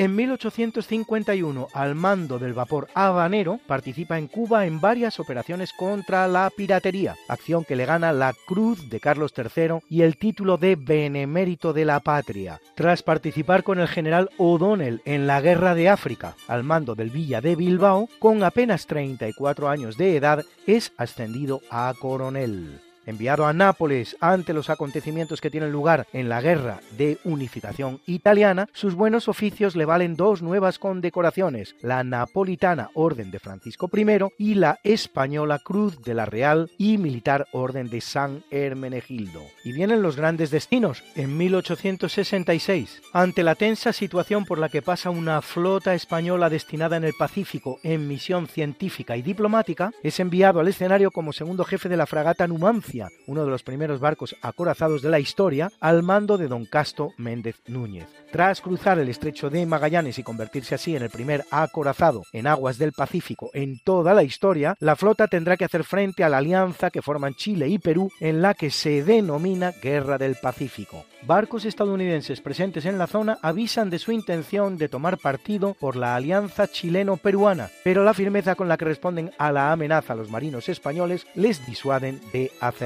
Con el bombardeo de los puertos de Valparaíso y el Callao se pone fin a la guerra con una honrosa victoria española que conmemoran calles y plazas madrileñas como Abtao o Callao o el barrio de Pacífico. Las bajas de los sucesivos jefes de la flota, Pezuela y Pareja, acabarán convirtiendo a Méndez Núñez en jefe de la flota y a Antequera en comandante de la Numancia. Antequera es condecorado con la medalla de la campaña y combate del Callao.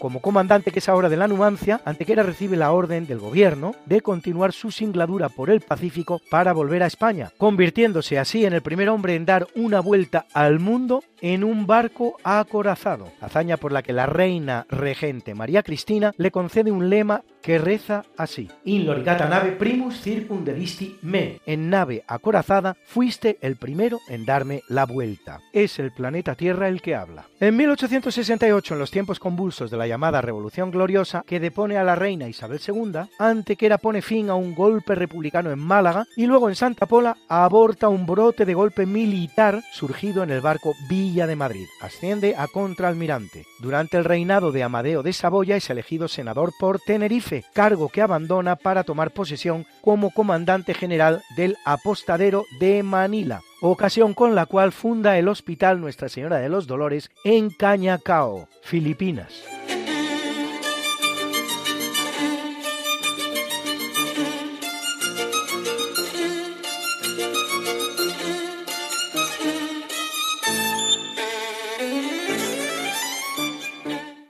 1876 es elegido senador del reino con carácter vitalicio y es nombrado ministro de Marina en el gobierno de Antonio Cánovas del Castillo, cargo en el que permanece un año y medio y del que dimite cuando no le es aprobado el plan de reconstrucción de la Armada que propone. En 1884 vuelve a ser nombrado ministro de Marina y tras permanecer nuevamente año y medio en el cargo, vuelve a dimitir por la misma razón, un plan de flota para la defensa del imperio insular que no le es aprobado. Funda la Revista General de Marina, que aún hoy se sigue publicando, el Servicio de Torpedos y la Escuela de Cartagena, y pronostica en repetidas ocasiones el conflicto con Estados Unidos que efectivamente tendrá lugar en 1898. Solo a modo de ejemplo, en 1884, 14 años antes de que ocurra, lo hace con estas palabras. Es posible que un país que tiene las necesidades de Cuba y Filipinas no tenga una escuadra acorazada cuando la tiene hasta China. Pues qué, se puede seguir así ni un minuto más. Se oculta esto a los señores diputados. No es patente como la luz del día. En 1885, con 62 años de edad, es ascendido a vicealmirante.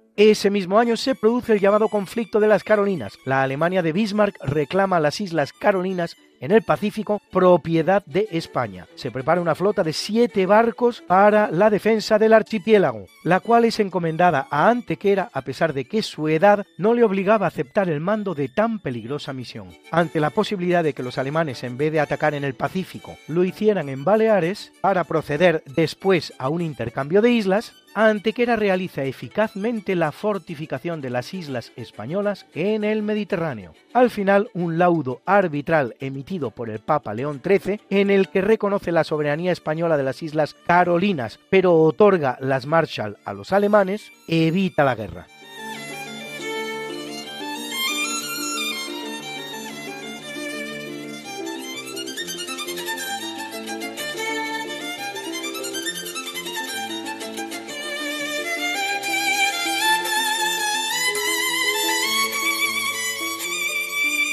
Juan Bautista Antequera morirá el 16 de mayo de 1890 a la edad de 66 años, dejando esposa a Tanasia Angosto, con la que contrae nupcias teniendo 59 años avanzada edad a pesar de la cual tendrá cuatro hijos, Juan Bautista, otro Juan Bautista Rosario y Luisa. Se haya enterrado en el Panteón de Marinos Ilustres de San Fernando, en Cádiz, junto con marinos como Jorge Juan Gravina, Ruiz de Apodaca, Cervera o su amigo Méndez Núñez. En su entierro decreta el gobierno que se le rindan honores de almirante con mando de escuadra. En agradecimiento a sus servicios, la reina regente María Cristina otorga a su hijo Juan Bautista el título de conde de Santa Pola, la ciudad en la que el almirante abortara en su día un golpe de Estado. En 1906, Benito Pérez Galdós dedica uno de sus episodios nacionales a la vuelta al mundo en la Numancia. La Armada dará el nombre de Almirante Antequera a un destructor que será votado en 1930. Tiene estatua y calle en Santa Cruz de Tenerife. La patria agradecida celebra su bicentenario.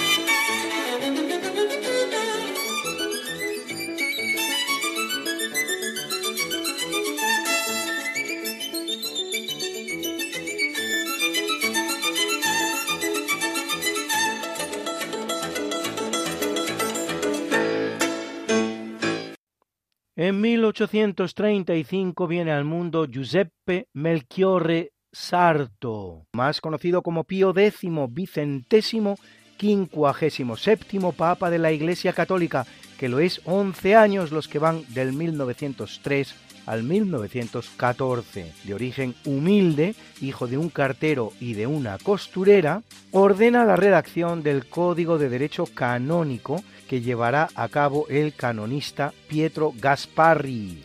Mediante la Constitución Apostólica Comisum Nobis, elimina los vetos a la elección papal por parte de los estados que aún disponían de él, entre los cuales España, y denuncia el concordato firmado con la Francia napoleónica, recuperando así la libertad para nombrar obispos en Francia.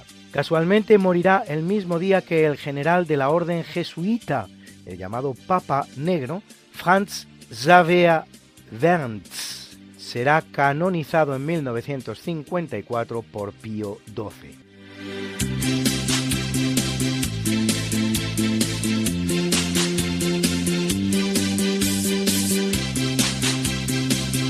Es un día de oro para la música, pues en 1835 nace Nikolai Rubinstein, pianista y compositor ruso. En 1857 el compositor británico Edward Elgar. En 1863 Felix von Weingartner, director de orquesta y músico yugoslavo.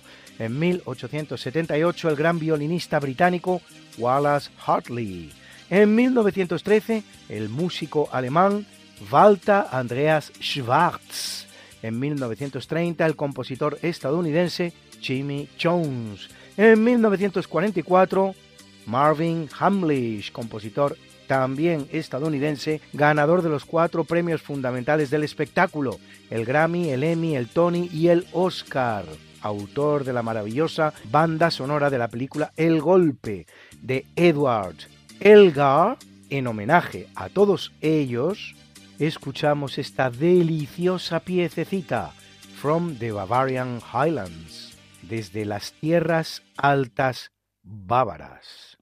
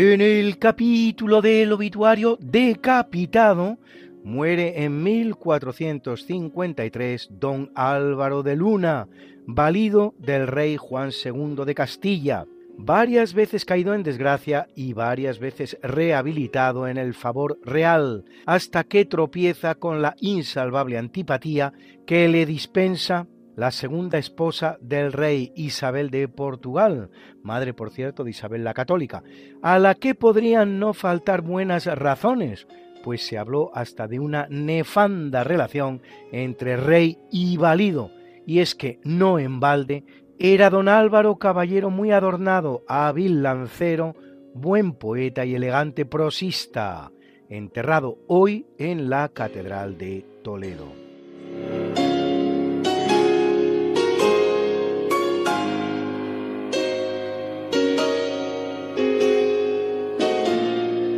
1882 abandona el mundo el italiano Giuseppe Garibaldi, protagonista y jefe de la llamada Expedición de los Mil Camisas Rojas, que no cuenta con el apoyo expreso de Vittorio Emanuele II, rey del Piamonte Cerdeña, desde el que se impulsa el proceso de unidad italiana.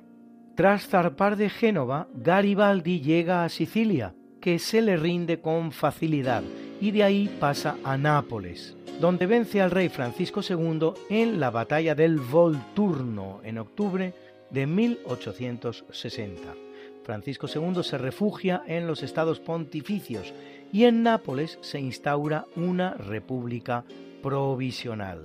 El 26 de octubre de 1860, mediante el llamado Abrazo de Teano, Garibaldi pone sus conquistas a disposición del rey Vittorio Emanuele II, y ello a pesar de ser él el auténtico y único conquistador de las dos Sicilias, y de ser además un ardiente republicano. Todavía intentará tomar Roma en 1862, aunque sin éxito, y en 1866 toma Trento a los austríacos. Y luego, como soldado de fortuna que era, luchará en la guerra franco-prusiana al lado de los franceses, llegando a ser diputado de la Asamblea Francesa en la nueva Francia republicana salida de la derrota ante Prusia. Tomada finalmente Roma por el nuevo reino italiano, aunque no por él, en 1870 será también diputado del Parlamento italiano, retirándose a la isla de Caprera, que era de su propiedad, donde morirá en 1882 a la edad de 74 años.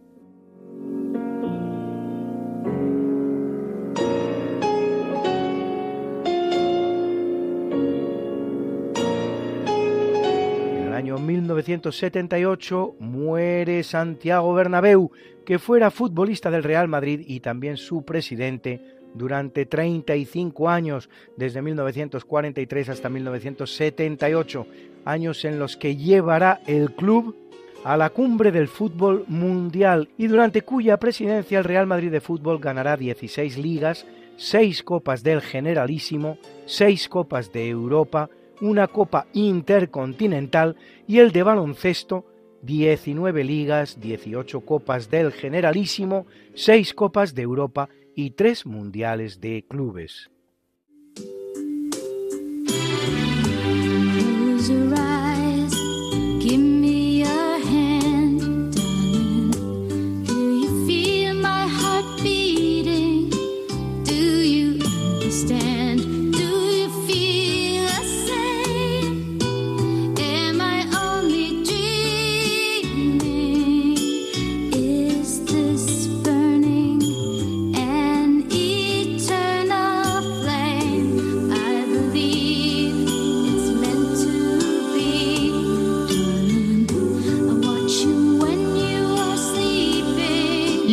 Felicitamos hoy al gran tenor estadounidense Neil Chekhov, que cumple 74, y a Michael Steele, cantante y bajista estadounidense de las bandas The Bungles y The Runaways, que cumple 68.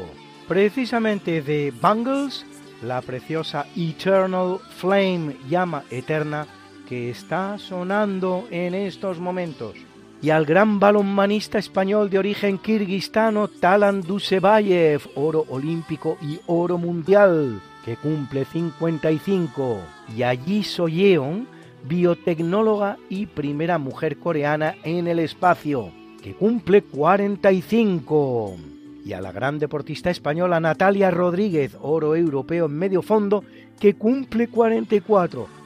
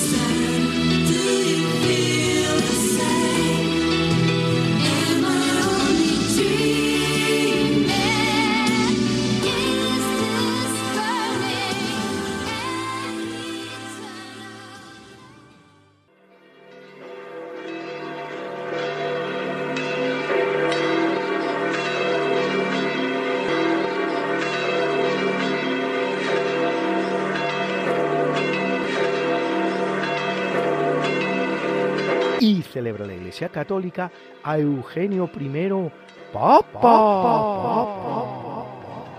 A Marcelino, Pedro, Erasmo, Potino, Bíblides, Atalo, Alejandro, Amelia y Blandina, mártires, A Esteban, obispo, A Ulrico, eremita, eremita. Y a Nicolás Peregrino, confesor, confesor. something that must be done, and it can only be done by one. There is nothing more to say, except it's a lovely day for saying it's a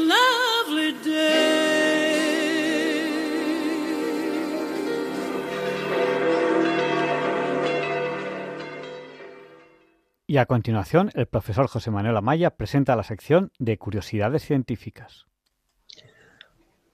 Buenas noches, señoras y señores oyentes. Como siempre les digo, al empezar, es un honor para mí dirigirme a ustedes desde Radio María y en el programa Diálogo con la Ciencia que tan acertadamente dirige el profesor doctor don Javier Ángel Ramírez.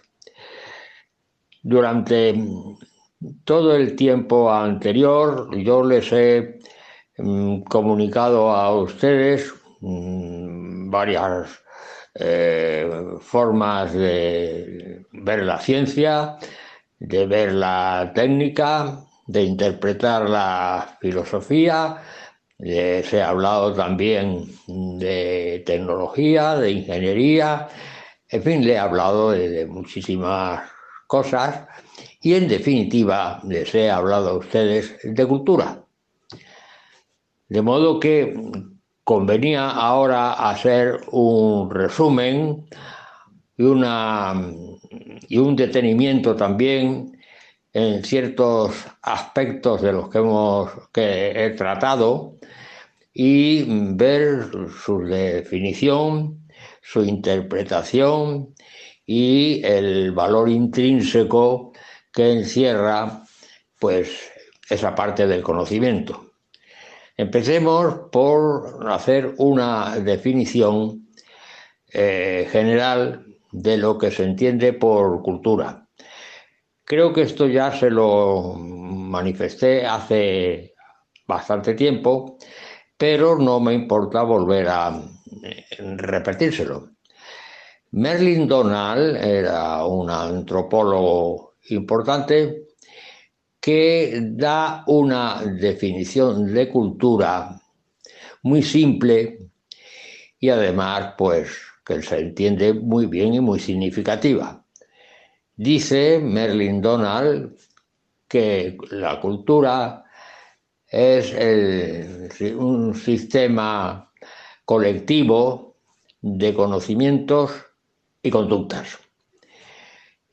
Y yo incluso agregaría un término más, un sistema colectivo de conocimientos, eh, esto, de conocimientos, creencias, claro, falta la palabra también de conocimientos y creencias, un sistema colectivo de conocimientos y creencias. De manera que es una forma muy simple de definir la cultura. Pero también les comuniqué a ustedes hace ya bastante tiempo que había otra forma de interpretar la cultura mucho más moderna dada por el filósofo, el gran filósofo José Ortega y Gasset. José Ortega y Gasset eh, define la cultura como el sistema vital de ideas claras y firmes sobre el universo y la sociedad propias de cada tiempo. Y más adelante agrega, una gran porción del contenido de nuestra cultura procede de la ciencia. Y más adelante agrega, la cultura cambia con el tiempo. Sí, y efectivamente, claro que la cultura cambia con el tiempo, porque la ciencia ya de por sí cambia con el tiempo. Y la filosofía también cambia con el tiempo, y la técnica, y la tecnología, y la ingeniería.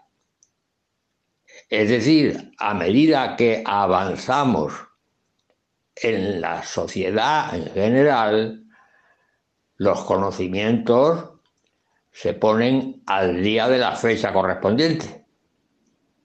Y entonces podemos preguntar, ¿cuánto sabemos hoy?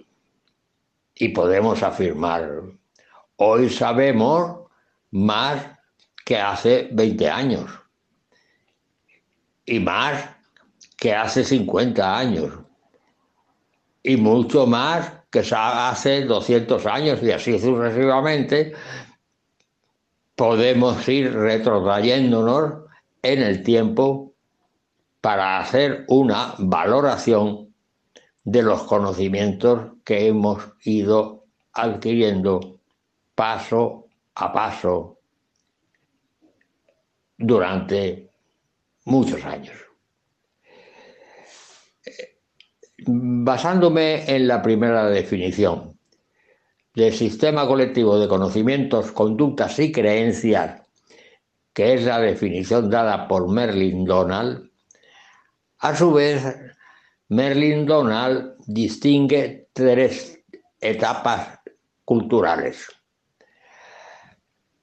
Y dice, la primera es la, lo que él llama la cultura episódica, que es la que poseen ciertos mamíferos que no distinguen entre pasado, presente o futuro.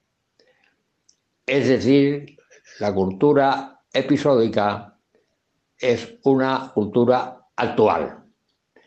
Y un ejemplo sencillo es la que mm, ciertos mamíferos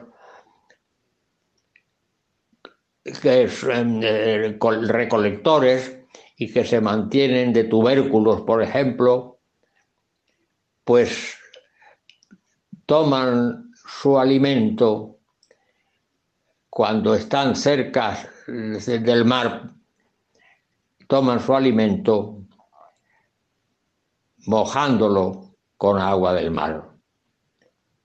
Y entonces lo ingieren porque les resulta más sabroso.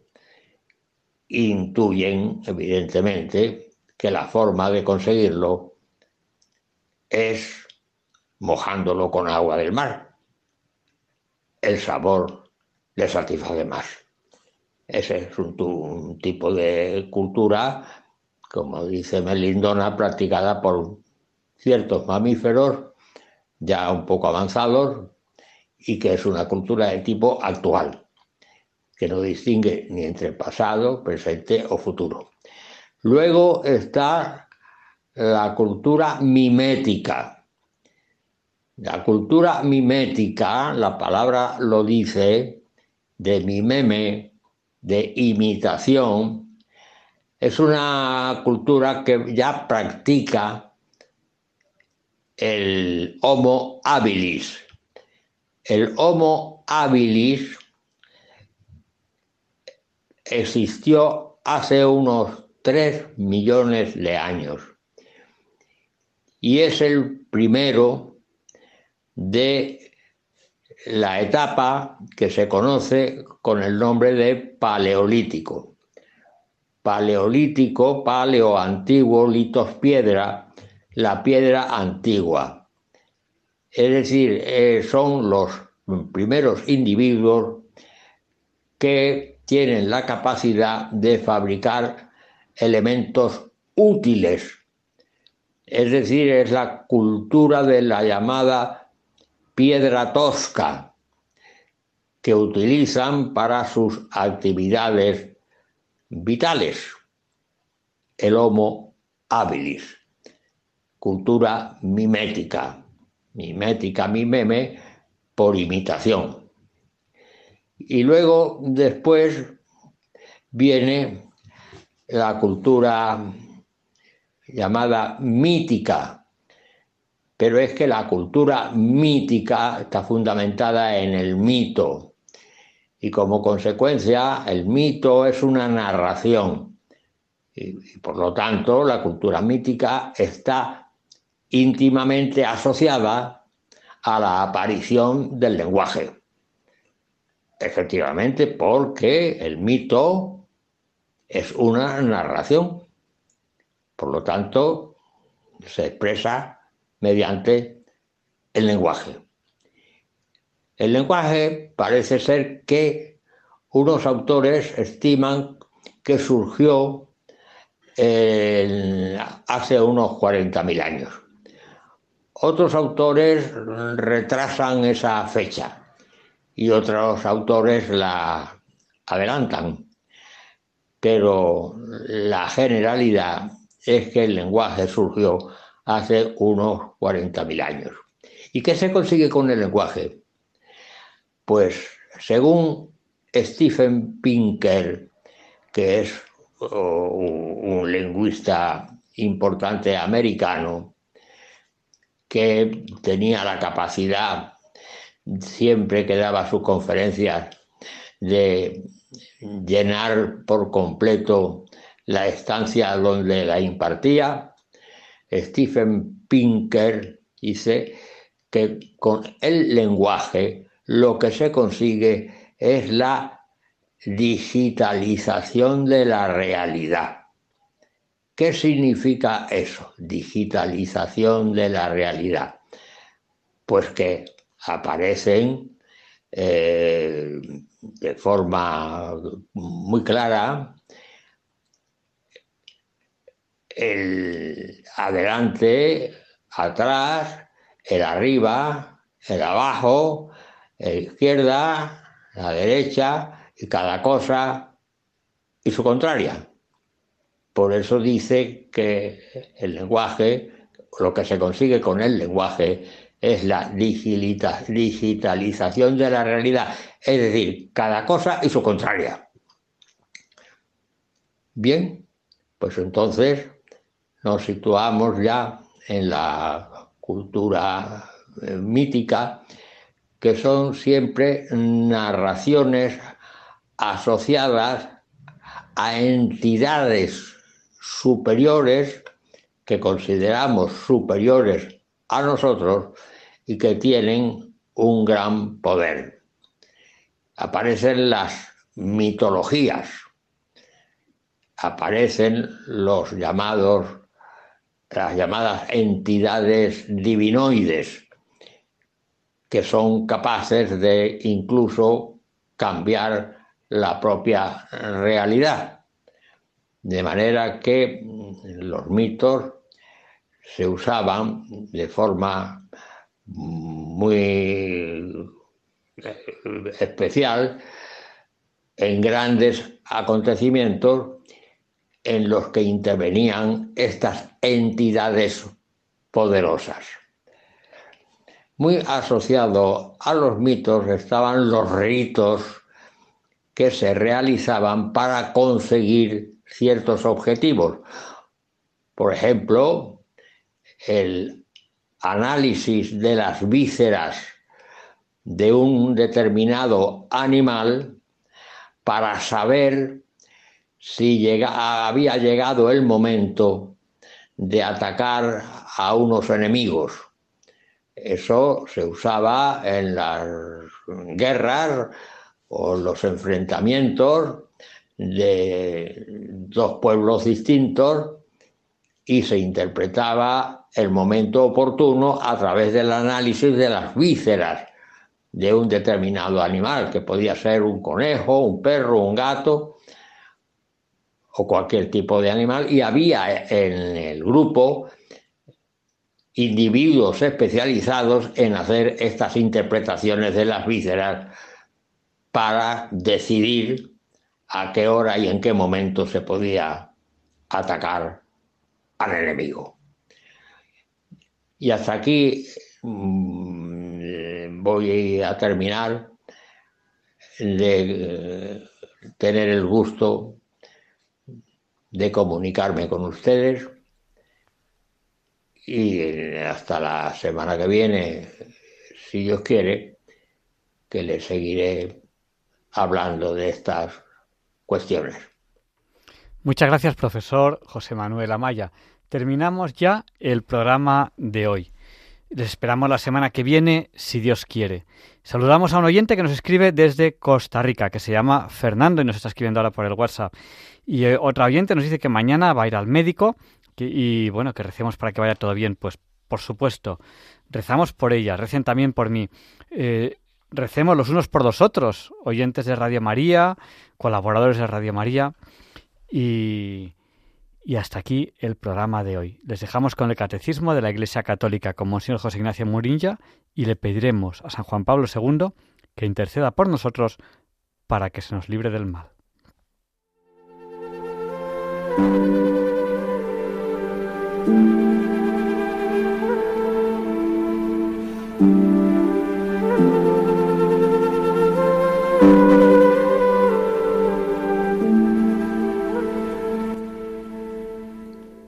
Y así concluye en Radio María el programa Diálogos con la Ciencia.